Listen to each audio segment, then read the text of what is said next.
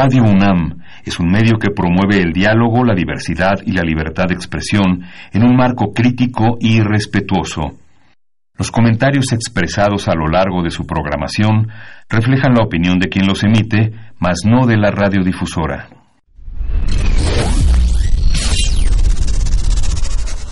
Radio UNAM y la Facultad de Ingeniería presentan Ingeniería en Marcha. Divulgación del conocimiento. Innovaciones tecnológicas. Investigación en ingeniería y cultura. Acompáñanos. Esto es Ingeniería en Marcha.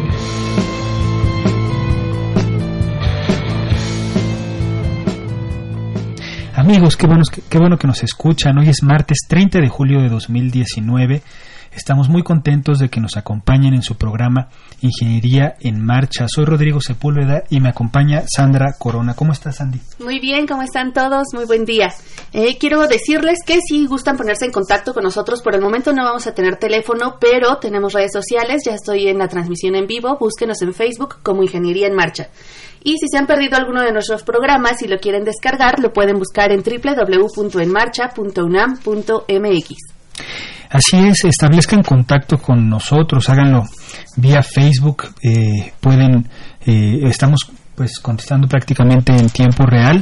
Eh, el tema de hoy va a estar pues muy relacionado con aspectos tecnológicos. De hecho, vamos a tratar un par de aspectos tecnológicos que se desarrollan en la Facultad de Ingeniería. Vamos a platicar sobre, sobre qué es el blockchain, hablar un poco de criptoactivos, en fin. Vamos a hablar también del eh, tema de la robótica y lo que se está haciendo en la Facultad de Ingeniería. El programa va a estar muy bueno, así que no se vayan y acompáñenos. Estás en Ingeniería en Marcha, el programa radiofónico de la Facultad de Ingeniería.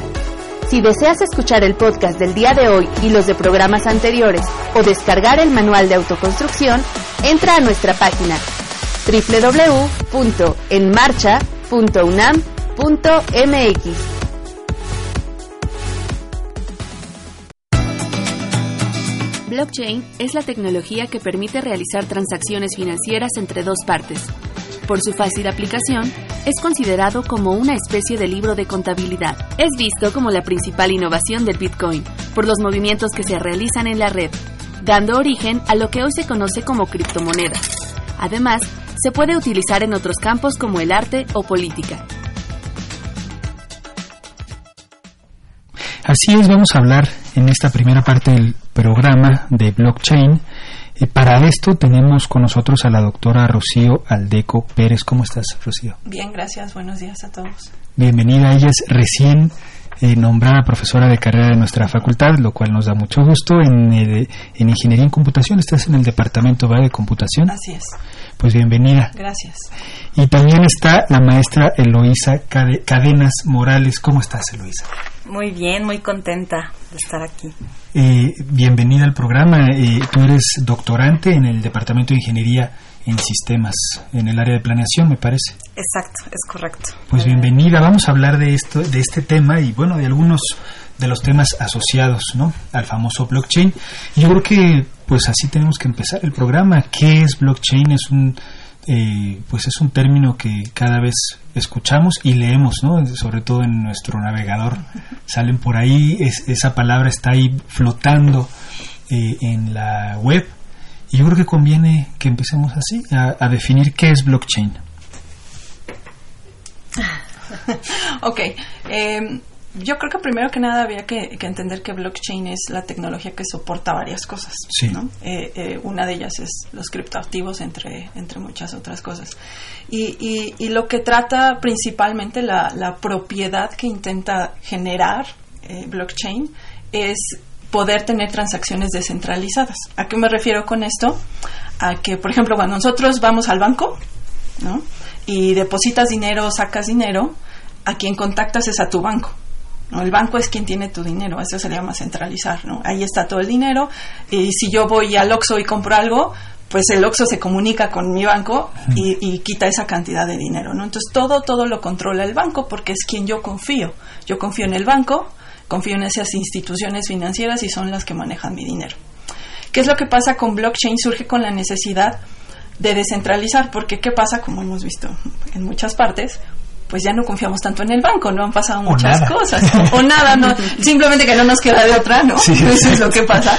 Entonces, cuando decimos, la comunidad de, computación dice, bueno, ¿cómo le hago para, para que la confianza no dependa de una sola entidad? Que dependa de todas las entidades. Ahí es donde surge una de tantas tecnologías, que es blockchain. Entonces, blockchain, ¿qué hace? Dice, no importa que yo no confíe a quien le estoy dando el dinero. La confianza la voy a generar a través de lo que llamamos pruebas criptográficas. Esa cosa así tan complicada que sirve pruebas criptográficas es simplemente generar un numerito único por cada transacción de cada cosa que yo quiero intercambiar. Yo, en este caso del banco puede ser dinero, pero puede ser lo que ustedes quieran. Entonces, eh, lo que se hace es básicamente eso, ¿no? Yo digo, es un poco más complejo eso. Supongamos que ahorita tú me das a mí 10 pesos, ¿no? y este y, y, no hay un banco de por medio, tú me los estás dando. Entonces, ¿cómo le hago yo para decirle a todo mundo que tengo 10 pesos? Ah, pues tengo a ellas dos de testigos. ¿No? Entonces yo digo, ah, eh, Rodrigo me dio 10 pesos, yo recibí 10 pesos, genero esa evidencia y ellas también dicen, ah, yo vi que Rodrigo le dio 10 pesos a Rocío y ella también, y lo ponen. Y eso se junta en lo que se llama blockchain. Se va haciendo una cadena, o sea, la parte bloque, yo pongo ese bloque y digo, ah, tengo esta, estos 10 pesos, yo los recibí, yo los envié, ella pone sí, yo lo vi, ella pone sí, yo lo vi, y se va generando esa cadena, porque eso se llama cadena de bloques. ¿No? Y esa cadenita es no se puede cambiar, no se puede alterar por propiedades matemáticas, criptográficas que tienen lo, lo, que se ocupa. Entonces no hay manera. Al rato, si yo esos 10 pesos se los doy a ella, pues se vuelve a generar otro bloque con más evidencia. Pero forma parte de la misma... De la misma cadena. Es una especie de historial de la transacción. Exacto. Entonces tú puedes ver la historia de cada, cada, en este caso moneda, otra vez le puedes poner lo que tú quieras, como desde que se generó hasta el día de hoy, qué fue pasando con ella. Eso es blockchain. Como ves, o sea, y el objetivo principal del blockchain es generar confianza. Yo no necesito conocerte a ti, yo no necesito conocerlas a ellas.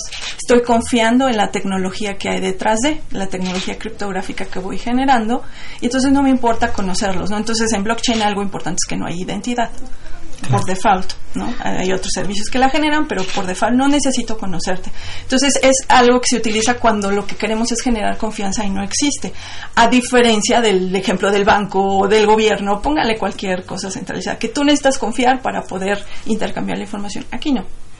Eso, es, blockchain. Encima, pues tú ya le pones el servicio que quieras. Claro. Para complementar la, la definición de la doctora, este blockchain, para empezar, creo que es importante mencionar que blockchain es un conjunto de tecnologías. A veces, cuando nos referimos a blockchain, eh, pues la traducción es cadena de bloques.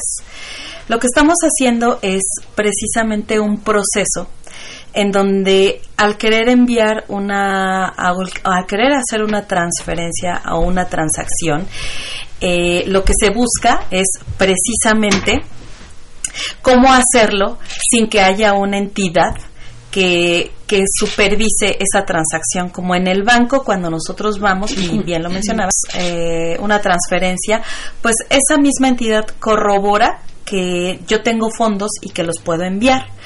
Con la tecnología contable distribuida, eh, mejor conocida como blockchain, lo que sucede es precisamente eso. No vamos a tener un banco que esté validando esa transacción. Vamos a tener a un grupo de personas llamadas mineros y que a veces cuando uno dice minero se están imaginando el, un poco de polvo, ¿no? el polvo, el casco, el pico.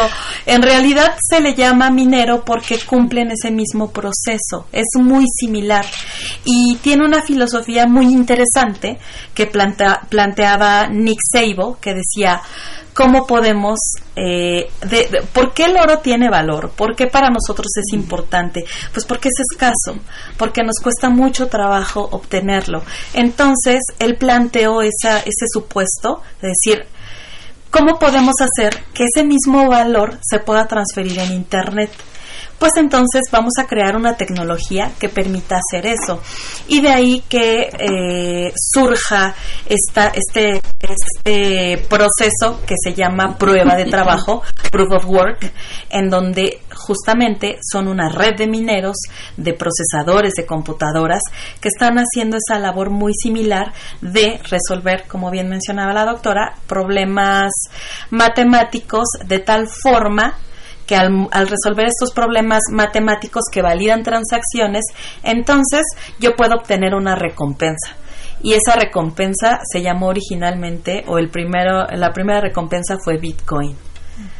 Y sí. Pero, entonces, digamos que eh, los mineros o la gente que soporta o que dice, ah, pues sí es válido este dato o metadato, no sé cómo se le llame, que está asociado, ¿no?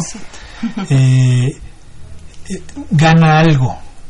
O sea, es parte de su trabajo. Yo, eh, creo que yo dividiría, yo dividiría, este proceso. O sea, una cosa es el, lo que yo lo que yo quiero intercambiar, que es lo que bien menciona. O sea, normalmente cuando yo ligo esto a un, a un modelo económico, que, que, es lo que explicaba ahorita, perdón, Eloisa. tu nombre, Eloisa. Eloisa. Este, es cuando me voy a todo lo que tiene que ver con criptomonedas, ¿no? Criptoassets.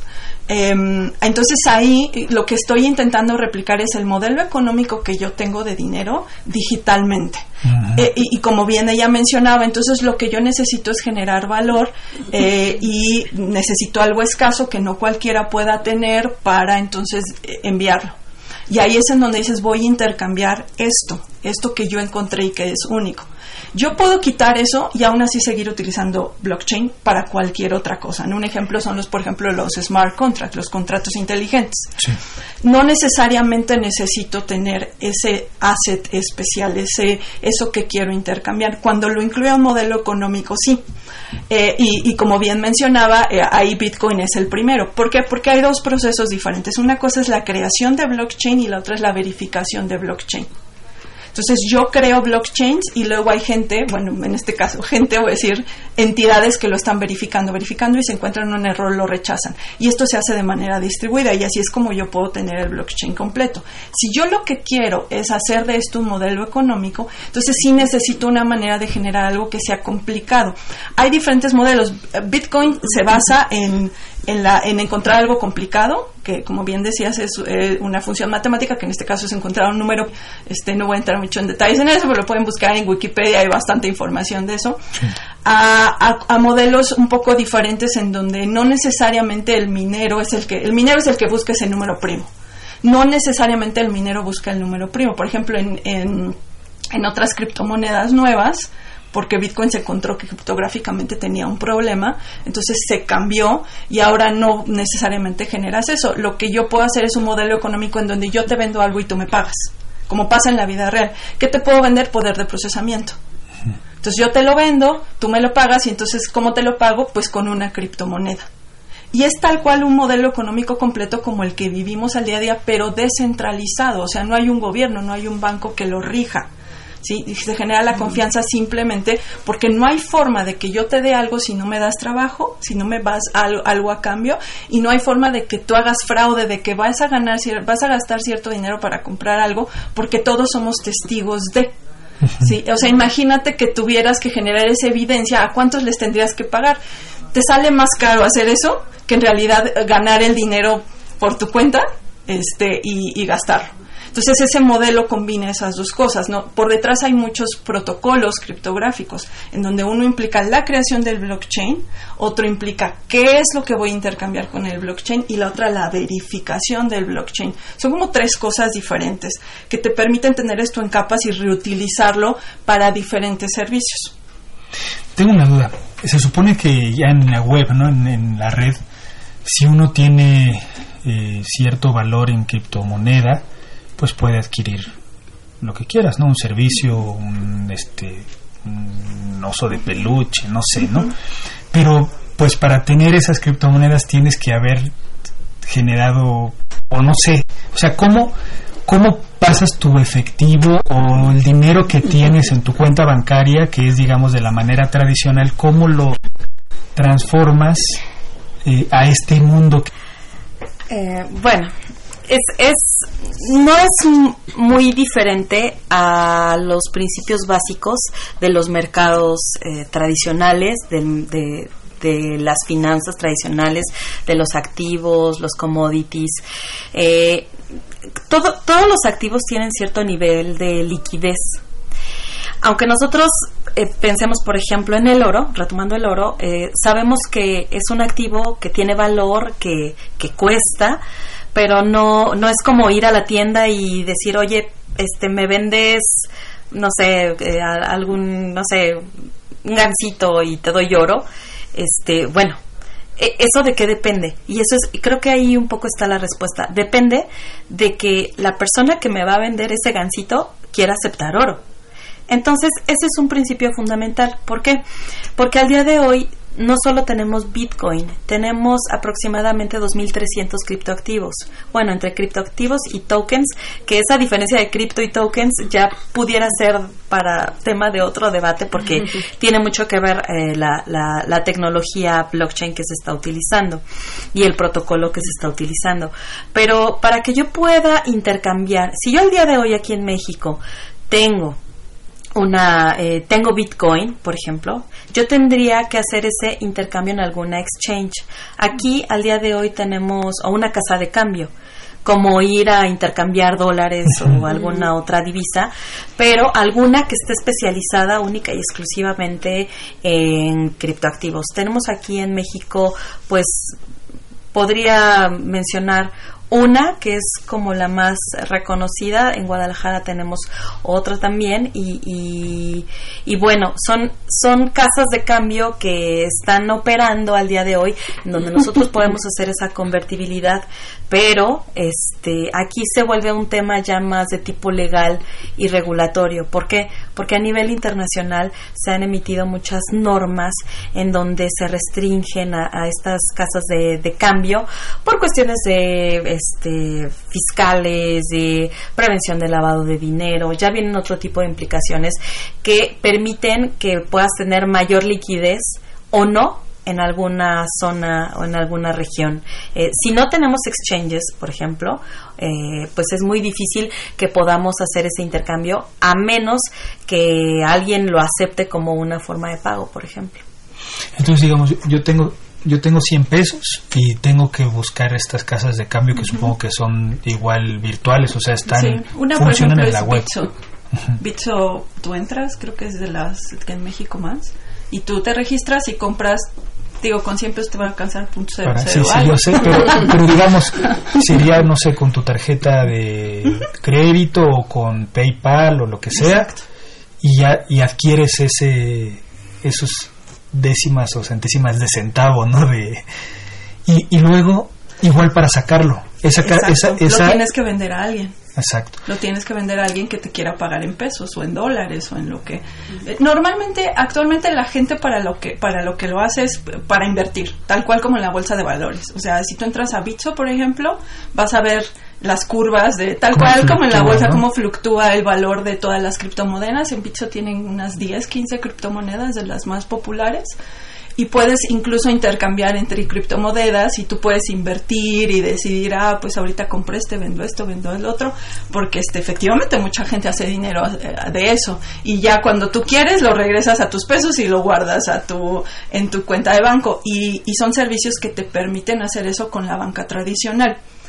Eh, pero sí, este, sí hay un tema legal fuerte dependiendo en qué país lo hagas. Por ejemplo, en Europa, pues la legislación ha sido de que todo lo que hagas tienes que pagar impuestos, porque si no lo legislan así, entonces ¿cómo pagas impuestos? Por esto que les decía yo, el, el problema, entre comillas, como se podría ver como problema, es que no hay forma de identificar transacciones en blockchain. Entonces, cuando tú tienes un Bitcoin y yo te pago a ti y tú me das el servicio, no tengo forma de rastrearlo. Es como si te pagara en efectivo. Una de las motivaciones con las que empezó toda esta tecnología fue yo quiero que sea como efectivo, quiero tenerlo aquí en el tiempo, dártelo, pero que no se rastre. Entonces no lo puedes rastrear, no lo puedes dirigir a una entidad, a diferencia de que si yo hago una transacción con mi banco y viene Hacienda o viene la Policía Federal, pues le dan permiso de abrir mi cuenta y ven a quién lo gasté, a quién se lo transferí, cómo se lo di. Aquí no. Entonces el grave problema de eso es que eh, se presta para pues muchos delitos, ¿no? Entonces hay un tema fuerte ahí y también para no pagar impuestos. Entonces, si tú haces inversiones y estás ganando una gran cantidad de dinero y no le estás pagando impuestos a tu gobierno, eh, pues se vuelve un tema ahí complicado. Pero sí, o sea, tú lo puedes comprar, invertir, lo pones en venta y alguien te lo compra. Y es así, en cuestión de segundos. En cuestión de segundos. O sea, este, no, no, les invitaría yo a mucho a, hacer eso porque sí hay que tener un poquito de conocimiento técnico, creo yo pero este porque es algo muy rápido, ¿no? ¿Qué es lo que sucede que quienes quienes nos interesa invertir en eso lo automatizamos, ¿no? Okay. Okay, quiero recordarle a nuestros radioescuchas que por el momento no tenemos teléfono, así que si quieren participar en la conversación, búsquenos por Facebook como Ingeniería en Marcha. Y de hecho ya tenemos aquí comentarios. Manuel Reyes, saludos Eloísa, Edelmiro Cantú, saludos Eloísa, muy bien. Y va sobre esta conversación justamente. Este Raimundo dice, Eloísa, comenta por favor sobre las bondades de la seguridad de la cadena de bloques y su uso en las nuevas tecnologías fintech. Edelmiro nos dice, claro, procesadores eh, como alternativa en caso de que no puedas fondear con dinero fiat. Eh, toquen un poco el tema sobre la ley fintech en México y la octava circular por parte de Banjico en regulaciones de las exchange. Eh, también dice, se lava más dinero con el dinero fiat. Manuel Reyes nos dice, impuestos para que se las gaste Duarte. Eh, pues vamos a contestar, ¿no? Sí, sí, bueno, este, saludos a todos eh, que ya me conocen bien y los quiero mucho. Este, es importante porque alguien comentaba, se lava más dinero con, con, fiduciario, con dinero de uso corriente, con efectivo, y es totalmente cierto. Es decir, yo no, si hay algo que, que creo que debemos aclarar es que nosotros tenemos activos, tenemos instrumentos, tenemos armas, y como todo puede ser utilizado para cosas positivas y puede ser utilizado para cosas negativas. Eh, eh, una transacción de millones de dólares, por ejemplo, a través de la a través de la cadena o, a través de Bitcoin es perfectamente identificable. ¿Por qué? Porque cuando tú haces una transacción, tú tienes el registro absolutamente de dónde lo hiciste, a qué hora, cuál fue el monto, o sea, tienes toda esa información. Por eso se dice que es semi-anónimo. Si bien es cierto, si yo lo hago persona a persona, la otra persona es difícil que sepa quién soy yo.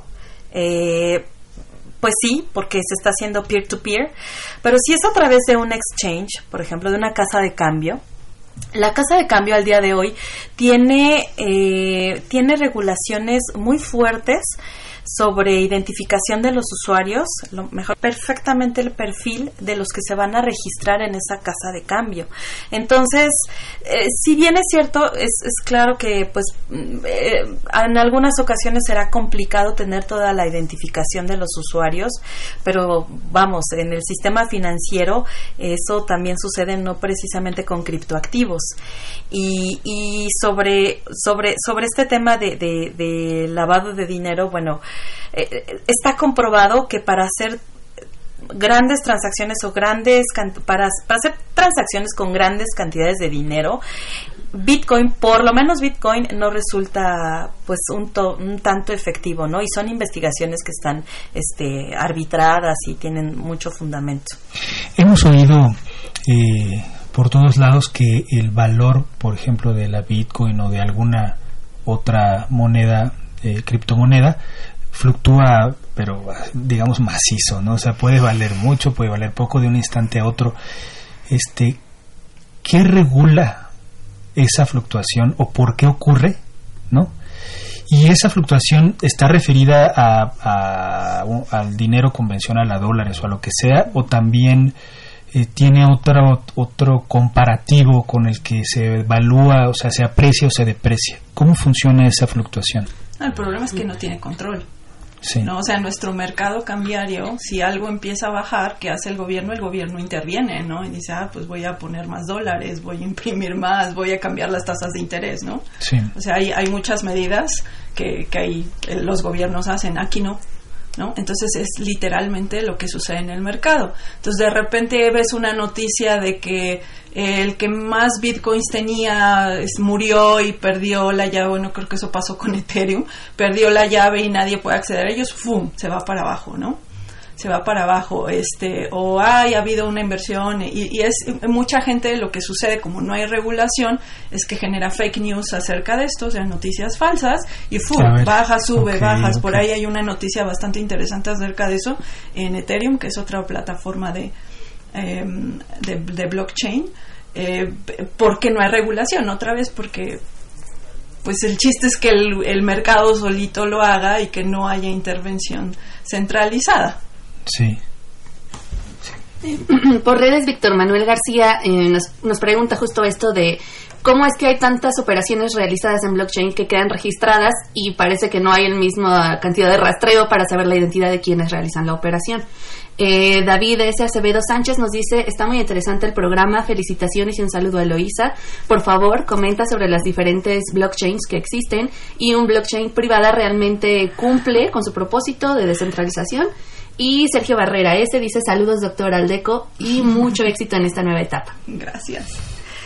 Ese es un, es un debate que, que bueno, ya, ya la doctora nos había mencionado un poco sobre la necesidad de un token o no. Es un debate muy fuerte en la comunidad blockchain, muy, muy fuerte. ¿Por qué razón? Porque es, tenemos, eh, es que este mundo es tan maravilloso que, que todo parte de una filosofía, de una ideología, de cómo transformar las prácticas en cuanto al, dinero y a la tenencia de los usuarios, el empoderamiento de los usuarios, aunque ahorita estamos hablando un poco de, de ciertos tecnicismos, pero es sumamente interesante este, este mundo porque involucra a muchas disciplinas, incluso a la filosofía, de hecho parte de ahí, parte de, de, cuestiones filosóficas, cuestiones anarquistas, criptoanarquistas, eh, es, es, es interesante. Entonces aquí justo, pues siguiendo en esa en ese camino tenemos también eh, los polos en el, en el mundo blockchain. ¿Por qué razón? Porque habemos algunos que somos maximalistas y decimos, bueno, a ver, blockchain surge a partir de una, bueno, surge con, un conjunto de tecnologías y el valor agregado es una prueba de trabajo. Esta prueba de trabajo es eh, verificar, o bueno, consiste en general, voy, voy a expresarlo de manera general, consiste en verificar transacciones y la ganancia que tú vas a obtener por verificar esas transacciones es un token. Y, y ese token es reutilizable por eso se, por eso se conoce como prueba de trabajo reutilizable, porque tú puedes utilizar ese token llamado Bitcoin, que estamos hablando únicamente de Bitcoin, puedes utilizar para diferentes, este, para varias transacciones. Después de eso, vienen otras blockchain, y cuando digo otras blockchain me refiero a retoman ese principio o ese, ese protocolo de Bitcoin Hacen algunas mejoras, como toda tecnología, le, le ponen, le agregan algunas variables y entonces surge otra blockchain con el mismo principio pero otras características. Por ejemplo, el proyecto de Ethereum. Y Ethereum también no solo te iba a permitir emitir eh, o no solo emitir el token Ether, sino también iba a permitir eh, obtener otro, otro token utilizando su tecnología Ethereum. Y de ahí, bueno, pues de manera recurrente, eh, porque además les permitió capitalizarse muchísimo con, con esta emisión, con, con, esta emisión de tokens llamadas ofertas iniciales de moneda, que permitían captar dinero y bueno, desarrollar proyectos. Entonces ahí es como van surgiendo otras blockchain con otras características. Aquí el punto a lo que quiero regresar es que hay algunos que hablan de blockchain pública y blockchain privada. Esta diferencia consiste básicamente en quién lo controla. Cuando hablamos, cuando se refieren a una blockchain pública, se refiere, digamos, a la red de Bitcoin, en donde cualquier usuario puede ser parte de esa, de, esa red. Cualquier usuario, yo, la doctora, nosotros podemos, podemos ser parte de esa red. Cuando hablamos de una blockchain privada, entonces ahí eh, es alguien que lo controla, que controla esas computadoras, que controla esos nodos, que controla, que lo controla, como por ejemplo JP Morgan and Chase, como por ejemplo Ripple. Entonces ahí viene el debate. ¿Por qué? Porque si si un criptoactivo o un token surge con la idea de descentralización, surge con la idea de inclusión, al momento en el que tú lo, lo, lo acotas o lo centralizas, es, es evidente que ya no cualquiera puede participar. O sea, nosotros no podríamos participar en la red de Ripple, por ejemplo, o la, o la, de, o la del banco de JP Morgan. Entonces, ese es el debate. ¿Por qué? Porque dicen, pues es que si es privado, entonces... Ya no tiene el principio, ¿no? pierde, pierde totalmente el sentido. Claro. Eh, eh, nos platicaban también un poco que puede haber eh, blockchain de Mm, otras cosas, ¿no? Nos comentabas este contratos inteligentes. ¿Cómo funciona eso? E, el, principio es el mismo, que, que lo que tú haces es comprar y vender algo. No sé, quizás las aplicaciones que más he visto son de compra y venta de, propiedades, de casas. Y cuando tú eh, compras una casa, pues, ¿qué, ¿qué, es lo que haces ¿no? en la vida real? Tienes que ir a ver que el propietario es el propietario, que está registrado correctamente, y entonces, si sí, haces una oferta, haces la transacción y se vuelve tu casa, y ahora tú eres el nuevo propietario que está registrado. Ahora, supongamos que este registro es un registro en blockchain público en donde yo sé quién es el propietario de cada quien sin intervención del gobierno, porque aquí todo es lento y, y caro, por la intervención de estas entidades centralizadas, en este caso el gobierno, ¿no? Tú vas, de aquí quedas de alta, exacto, el notario, el gobierno, tienes que pagar, etcétera, etcétera. Entonces, muchas de las motivaciones de esto va con reducción de tiempo y costo. Entonces, imaginemos que, que ya no pasa eso, que cada vez que compramos y vendemos casas, entre nosotros mismos estamos registrando, validando, eso en el blockchain.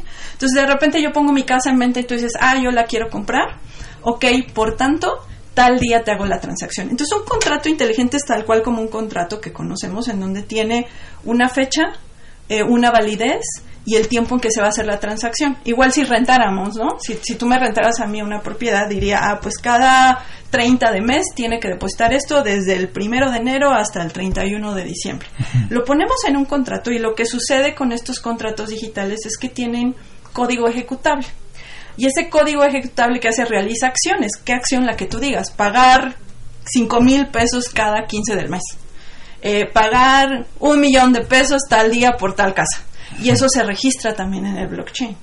¿no? Y se va ejecutando el número de veces que nosotros decidamos. Eso es igualito que un contrato que conocemos, pero digamos que se hace de forma automatizada transparente porque todo esto tiene que estar público, ¿no? O sea, si yo compro y vendo una casa, normalmente eso se hace público porque tenemos que hacer el cambio de propietario. Son aplicaciones que se prestan muy bien para, para hacer todo esto de manera transparente. Entonces es una unión entre que hay un registro de blockchain de algo, en este caso de las casas, y el contrato inteligente que me permite intercambiar eso que está registrado en el blockchain. E, e, esto surgió con, con la red de Ethereum, ¿no? Ellos fueron los que hicieron esos cambios, como bien comentaba Eloisa, eh, al, protocolo básico que te permite hacer, entre otras muchas cosas, ¿no?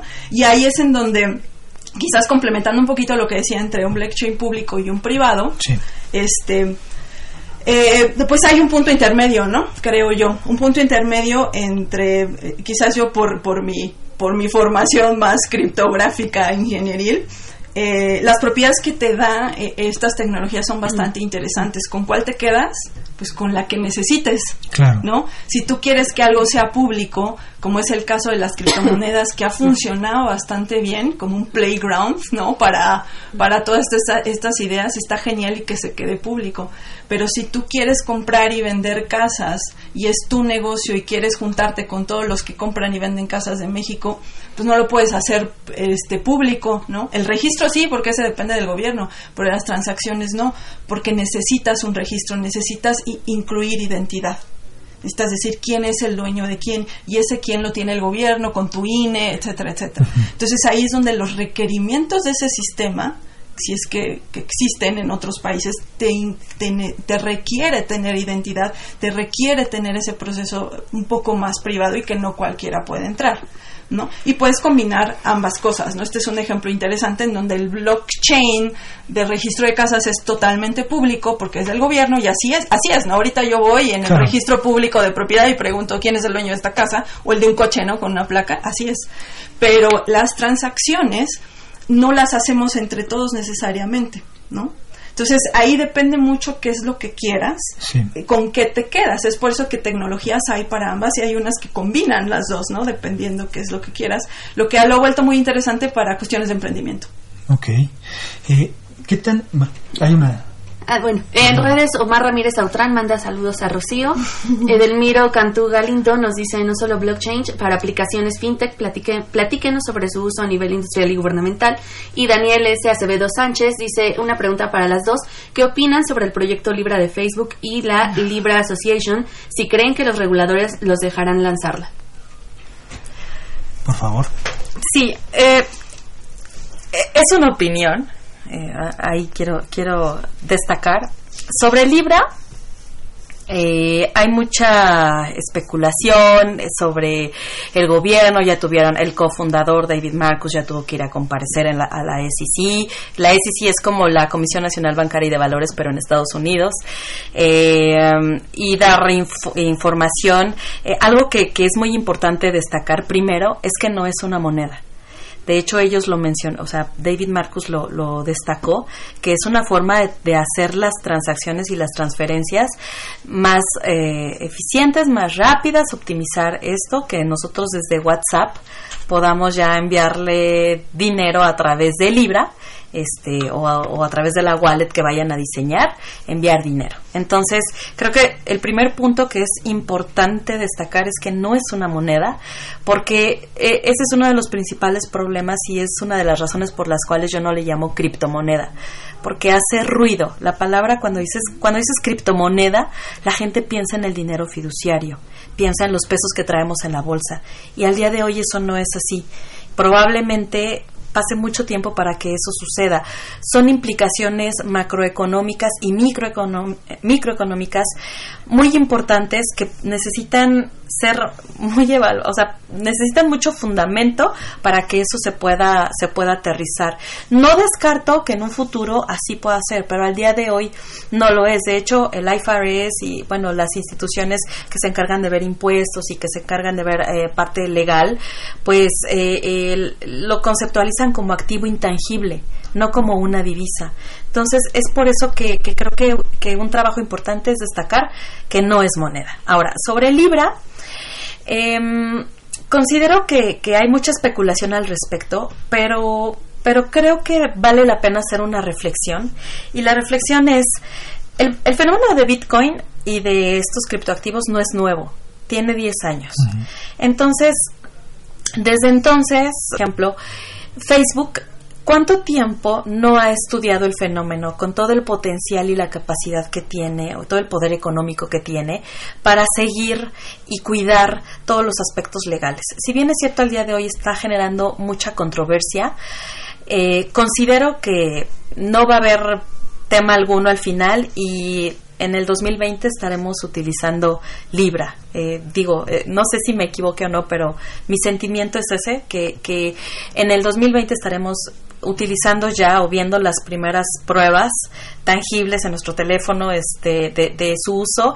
Y creo que otra, otra cosa que vale la pena destacar es que hará un poco el trabajo eh, para Bitcoin que no se ha podido hacer, que es acostumbrar un poco a los usuarios al uso de este tipo de criptoactivos y que eventualmente algunos irán comprendiendo de manera ya empírica en qué consiste este, este tipo de tecnología y cómo hacer estas transferencias.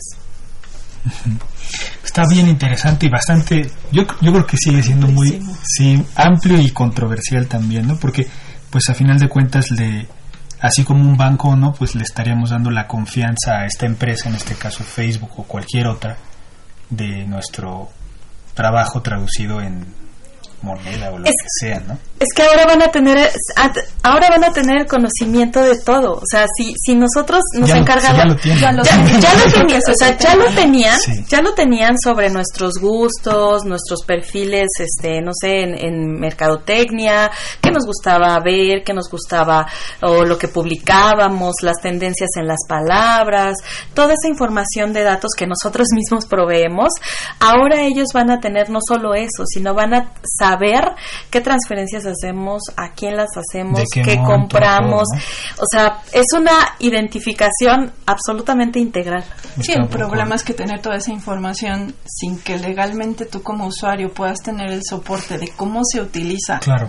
Y, y con el que la mayoría no tenemos ese conocimiento técnico y no podemos exigir que se use correctamente, al mismo tiempo con todo el avance que hay en algoritmos de inteligencia artificial, ¿quién no te dice que un día un gobierno o otra empresa que le interese generar cierto dinero pueda manipular esa información para su propio beneficio? Yo creo que ese es el tema, ¿no? Y, y, las leyes pues se quedan muy cortas actualmente porque son procesos muy largos, Generar una nueva ley es muy largo y digo, ya hubo ahí un tema fuerte con Cambridge Analytica y todo el mundo dijo, no, pues yo no hice nada, no sabía, pero al final pasó, ¿no? Entonces ahora imagínate si a este cúmulo de información le agregas, eso, entonces ¿dónde queda mi privacidad, no? Porque, o sea, sí, yo estoy de acuerdo que yo te estoy dando la información, pero ni siquiera me estás diciendo cómo la estás ocupando entonces se volvería un monopolio enorme de información, ¿no? Entre Google y Facebook tendrían todo. todo. y, sí. Está muy interesante. Vamos a seguir seguramente en algún otro programa hablando de esto. Les agradezco muchísimo que hayan aceptado la invitación. Gracias. Está, eh, está seguramente va a salir algún Sígueme aquí preguntas, eh, se las mandamos después, se las doy fuera del aire para que las contesten, por favor. Muchas gracias, se nos acabó el tiempo y, y, muchísimas gracias, doctora Rocío Aldeco y maestra Eloísa Cadenas. Muchas gracias. Gracias, Rodrigo. Estás en Ingeniería en Marcha el programa radiofónico de la Facultad de Ingeniería. Si deseas escuchar el podcast del día de hoy y los de programas anteriores o descargar el manual de autoconstrucción, entra a nuestra página www.enmarcha.unam.mx.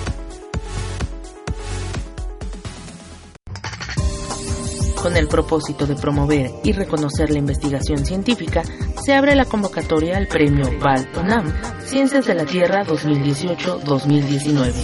Si obtuviste tu título profesional o grado académico en la UNAM y tu trabajo aborda temas de geología, minería, petróleo y química metalúrgica, inscríbete. Podrán participar las tesis presentadas durante 2018 y hasta antes del 2 de agosto de 2019. Se premiará a los tres mejores trabajos en las categorías de licenciatura, maestría y doctorado. Consulta las bases en www.fundacionunam.org.mx o al teléfono 53 400 904. Estamos de regreso con ustedes. Ahora vamos a entrevistar a dos miembros del equipo que trajo afortunadamente el segundo lugar en la Robocop 2019. Está con nosotros Diego Cordero, estudiante de maestría. ¿Cómo estás, Diego? Muy bien, muchas gracias por la invitación. Al contrario, bienvenido. Y Julio César Martínez, parte del equipo, es, eres tesista, estás ahorita eh, desarrollando tu tesis para titularte. ¿Cómo estás? Bien, muchas gracias por la invitación. No, al contrario, ya habías estado con nosotros eh, en alguna ocasión, no recuerdo si ya nos habías acompañado, es la primera vez que nos acompañas. y, pues estamos contentísimos porque como ya ha, ocurrido en ediciones anteriores, eh, el equipo eh, de la facultad ha traído buen resultado en la Robocop. Platíquenos un poco eh, de, esto, eh, qué, competencia, porque tengo entendido que son varias competencias dentro de esta copa, eh, en, cuál ganaron y cómo nos fue. Mm, pues la Robocop es una competencia a nivel internacional, donde hay diferentes ligas, digamos que, por ejemplo, hay muchos de robots de soccer, y en este caso nosotros estamos en una liga que se llama At Home, que son robots de servicio eh, que su función principal es ayudar a los seres humanos en tareas cotidianas. En este caso, por ejemplo, el lugar donde se desarrolla la competencia, la arena, es este, la simulación de, un, de una casa, una cocina, un cuarto, una sala, y dentro de esta arena el robot tiene que desempeñar las tareas que, que se le indiquen. ¿Dónde fue ahora la copa? Este, la sede ahora fue en Sydney, Australia. ¿Qué lugar? Bueno, en la arena. En el ICC. Fue en julio apenas, ¿verdad? Así es. O sea que del 2 al 8. Vienen desvelados. Un poquito, ya nos estamos acostumbrando. Sí. Del 2 al 8 dura varios días entonces eh, estas pruebas. Uh platíquenos un poco cómo fue, cuántas universidades participaron eh, y, y, más o menos pues qué, a qué pruebas fue, fue sometido el robot de la facultad. Fue Justina. Así es, el nombre del robot es Justina. De hecho fue Justina y Takeshi, fueron los, los dos. compitieron. Ajá. Bueno, cada uno en su categoría. Sí. Pero, entonces es lo mismo de At Sí. Takeshi quedó en cuarto lugar, ¿no? Sí, quedó en cuarto lugar. Así es, es la segunda vez que Takeshi participa en estos eventos. Platícanos un poquito. Un buen resultado. Sí, platíquenos de la competencia. Eh, pues la competencia, eh, como había mencionado, hay varias ligas. Dentro de At Home también hay ligas. Eh, Justina eh, participa en una donde los robots son creados o pueden ser modificados por los miembros del equipo. Y, por ejemplo, en la categoría donde Takeshi participó, son eh, robots estándar. Son un robot desarrollado por Toyota y nuestros compañeros se encargan de desarrollar el software y compiten contra robots del mismo, de la misma de las mismas características. Ok, oigan, este, tenemos en la línea a Mauricio Matamoros. ¿Me escuchas, Mauricio? Sí, pues sí, lo escucho perfectamente. Maestro Sepúlveda, ¿qué tal? Buenas tardes. Eh, eh, eh, eh, pues bienvenido al programa. Eh, tú estás, estamos enlazándote de Koblenz, Alemania. ¿Cómo estás? Muy bien, muy bien, disfrutando del calor. Oye, eh, tú fuiste estudiante de, de la facultad y ya, ya te escucho mejor. ¿Me escuchas? Sí, perfectamente. Ah, ya, ya te escucho. Eh, Mauricio, tú fuiste estudiante de la facultad y ahorita eres estudiante de doctorado en la Universidad de Koblenz. Efectivamente, soy ingeniero por parte de la Facultad de Ingeniería. También tengo una maestría en Ciencia e Ingeniería de la Computación por parte del posgrado de la UNAM. Y ahorita estoy haciendo el doctorado aquí en Alemania, en procesamiento del lenguaje natural. Y aparte, eh, soy miembro del comité ejecutivo de Robocop at Home. Exacto, nos platicaron que tú estás en este comité que decide un poco la reglamentación, este, la organización de esta copa. ¿Es correcto?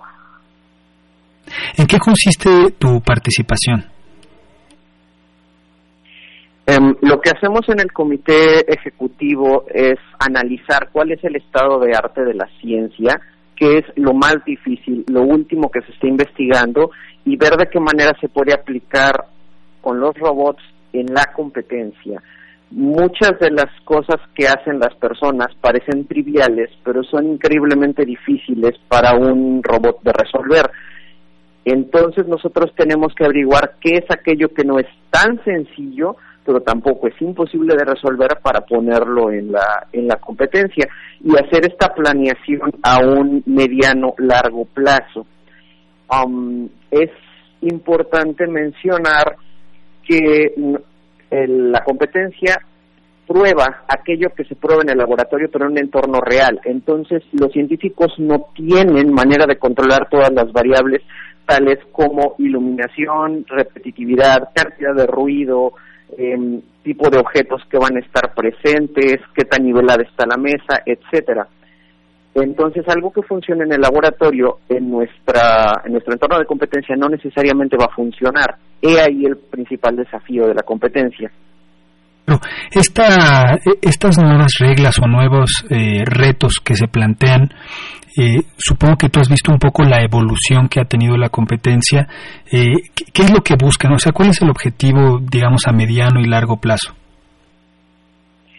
A largo plazo nosotros queremos tener para 2050 prototipos de robots que estén en las casas realizando las tareas domésticas.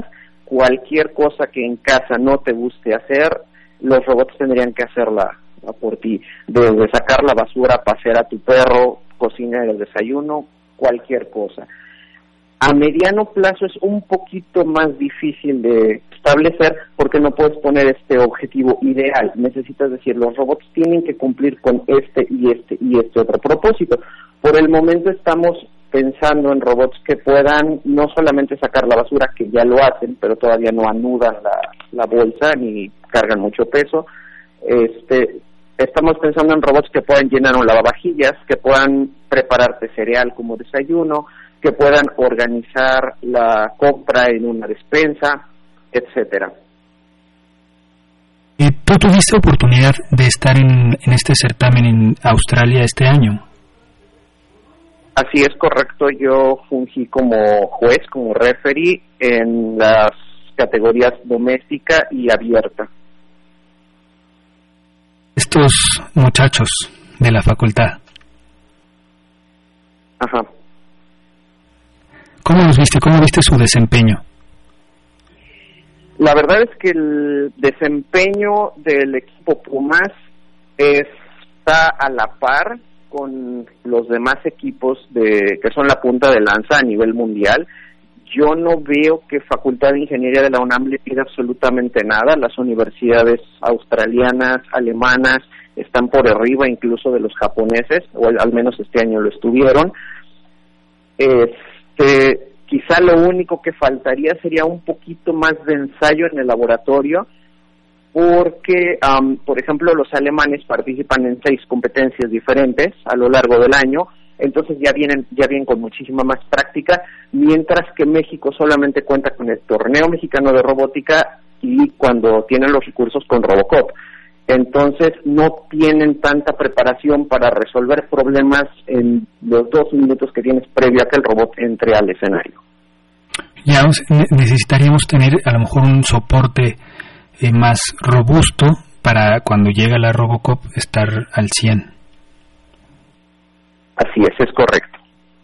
Pues eh, nos da muchísimo gusto que nos hayas tomado la llamada, eh, Mauricio, y te felicitamos, nos da un orgullo pues tremendo que seas egresado de la facultad y que estés por allá eh, preparándote aún más eh, y qué bueno que participas en este comité. Ojalá en los siguientes años eh, la facultad obtenga aún un mejor resultado.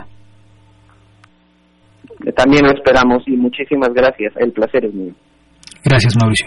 Pues estuvo con nosotros Mauricio Matamoros, está estudiando en la Universidad de Koblenz, es miembro eh, del comité técnico de esta copa y pues seguimos platicando con ustedes.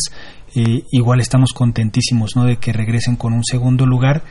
Eh, platíquenos qué pruebas fue sometida o sometido Justina no sé cómo no sé en qué genio hablarle. Este, eh, y, y, pues cómo se sintieron cómo fue si hubo alguna falla o simplemente el segundo lugar fue porque por puntuación eh, platíquenos un poquito. Bueno este las competencias en este año se trataron de que fueran a partir de dos temáticas. Una temática trataba en hacer este desempeñar tareas en, en el hogar y la otra era una temática en donde se simulaba una fiesta entonces el robot tenía que realizar varias tareas que consistían en ser como tipo anfitrión y asignar asientos o indicar a la persona dónde tenía que ir para cuando saliera. Incluso tenía, hay una prueba donde se tenía que llevar a la persona desde la casa hasta un taxi, por ejemplo. Tenía que detectar a la persona con un paraguas donde lo estaba esperando para poder llevarla a la, a la persona hasta su lugar. Otra prueba fue, por ejemplo, la de Serving Drinks, que igual es la temática de una fiesta, en donde Justina se encarga de acercarse a los invitados de la fiesta y preguntarles cierta información y, por ejemplo, reconocer su rostro y hablar con ellos, interactuar para que estos le digan qué bebida quieren. Una vez que ella entiende qué bebida quiere, va a la barra de bebidas, busca la bebida o también puede pedir ayuda preguntándole al al encargado del bar si le puede proporcionar la bebida. Justina la, la agarra con su brazo y va de regreso con el con la persona que le pidió el, la bebida y se le entrega. Es otra prueba, por ejemplo. ¿Qué tan difícil es eh, preparar y programar a Justina para que, por ejemplo, este no rompa el brazo, el, eh, perdón, el vaso, no lo rompa o se lo entregue en el momento que, la, que, la, que el usuario lo recibe, pues lo suelte? ¿Qué tan difícil es todo ese proceso? Eh, es un poco complicado tener esa sincronía, digamos, este, eh, la forma en la que se media estas situaciones es por instrucciones. Por ejemplo, Justina te dice, eh, bueno, ya traigo tu bebida, ahora, este, por favor, voy a estirar mi brazo y tú coloca tu brazo y en unos segundos voy a liberar la bebida, ¿no? En estos momentos así es como se hace. Ok, entonces igual el usuario tiene que estar pues súper atento de esta interacción, ¿no? es una interacción humano-robot. Sí. Por redes sociales, Edgar Vázquez dice felicidades chicos, Huguín Sánchez, felicidades por su triunfo, Manuel Pano también saludos a todos, y Edgar Vázquez dice una felicitación a todo el equipo. ¿Y cuáles consideran ustedes que son las mejores habilidades de Justina? Pues yo considero que, y bueno, también nos los mencionaron en la competencia, la navegación, es decir, cómo se mueve Justina dentro de la arena. es decir, pasa por las puertas y pues es un lugar estrecho, ¿no? Entonces va calculando si cabe y ejecuta el plan. Entonces esa parte es una, una muy buena característica de, de Justina. Otra de las características que también se destacó fue que fue de las mejores que llevó a cabo la manipulación, no solo porque tenía dos brazos, sino porque este en esta competencia en específico se mejoró mucho la parte de la manipulación que fuera un poquito más dinámica, más rápida, un poquito más controlada, justo eso porque las pruebas te piden cierto tiempo. Y antes este nos costaba un poco de trabajo tomar las cosas porque se tardaba hasta un minuto. Y ahora este se buscó justamente que se agilizara esa parte para que se nos diera más tiempo para realizar las tareas. ¿Y eso depende de cómo está programada o también de sus, de sus elementos, de sus componentes mecánicos? Pues depende de ambas. Digamos, en este caso los motores tienen la posibilidad de funcionar un poco más rápido y fue lo que los compañeros en el laboratorio estuvieron trabajando para que en esta competencia se desempeñara con una velocidad mayor que en años anteriores. ¿Cuántas versiones ha habido o hay de Justina? ¿Cada pues año es una nueva o...? Pues cada año se mejoran partes tanto de software como de hardware en el robot y también en años anteriores han sido robots completamente diferentes. Digamos, este, por ejemplo, eh, el laboratorio de biorrobótica llega, lleva trabajando desde el 2006. Entonces, en ese entonces se tenía un robot, luego fueron otras iteraciones, se le hicieron mejoras y llegó un punto donde cambiaron a otro robot. Y así hasta que, bueno, hasta ahorita que estamos con Justina. ¿Cómo, cómo nos las imaginamos? Si la tuvieran que describir. Eh, claro, pues es un humanoide. Eh, empezaré de arriba para abajo. su cabeza está conformada por sensores, cámaras, eh, infrarrojos y tiene la habilidad de, como los seres humanos, de voltear izquierda, derecha, arriba, abajo. Luego tenemos eh, los hombros, que en cada uno tiene eh, un brazo. Y bueno, esto lo, lo digo explícitamente porque hay muchos robots que solamente cuentan con uno. Y Justina es, por ejemplo, en este año fue el único que tenía dos brazos. Y ambos son completamente funcionales, pueden manipular. Y bueno, ahora este, su torso tiene un, un motor y un mecanismo que permite que su altura crezca.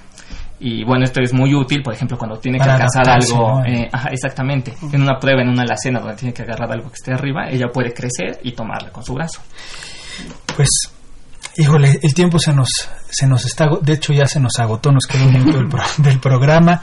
Y muchísimas gracias, los felicitamos, eh, eh, pues como cada año siempre nos regresan con un muy buen resultado, sí. Sí, eh, solamente quería, para terminar, este, comentar que nosotros somos dos miembros de este gran equipo. Claro. Eh, el laboratorio está conformado por muchos elementos que ahorita pues no están presentes y bueno, quisiéramos mencionar también al líder de, del equipo de este año, del team de Justina, que es Reinaldo Martel Ávila, al igual que otros compañeros, que sería Hugo León Estrada y Julio César Estrada. Estrada pues eh, un saludo para todo el equipo, una felicitación gigante desde, eh, desde aquí al aire en, el programa Ingeniería en Marcha y no nos queda más que despedirnos. Nos vamos, Sandra. Hasta luego a todos. Se acabó el tiempo en la producción. vamos a ver los créditos. En la producción está Pedro Mateos, en las redes sociales Sandra Corona, en la coordinación de comunicación José Luis Camacho, en la página web Fanny León y en los controles técnicos Socorro Montes.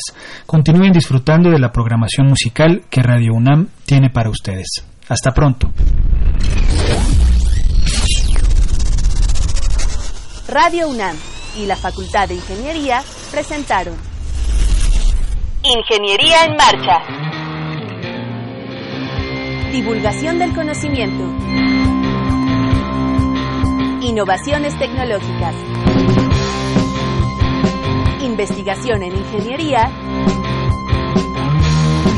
Y cultura. Ingeniería en Marcha.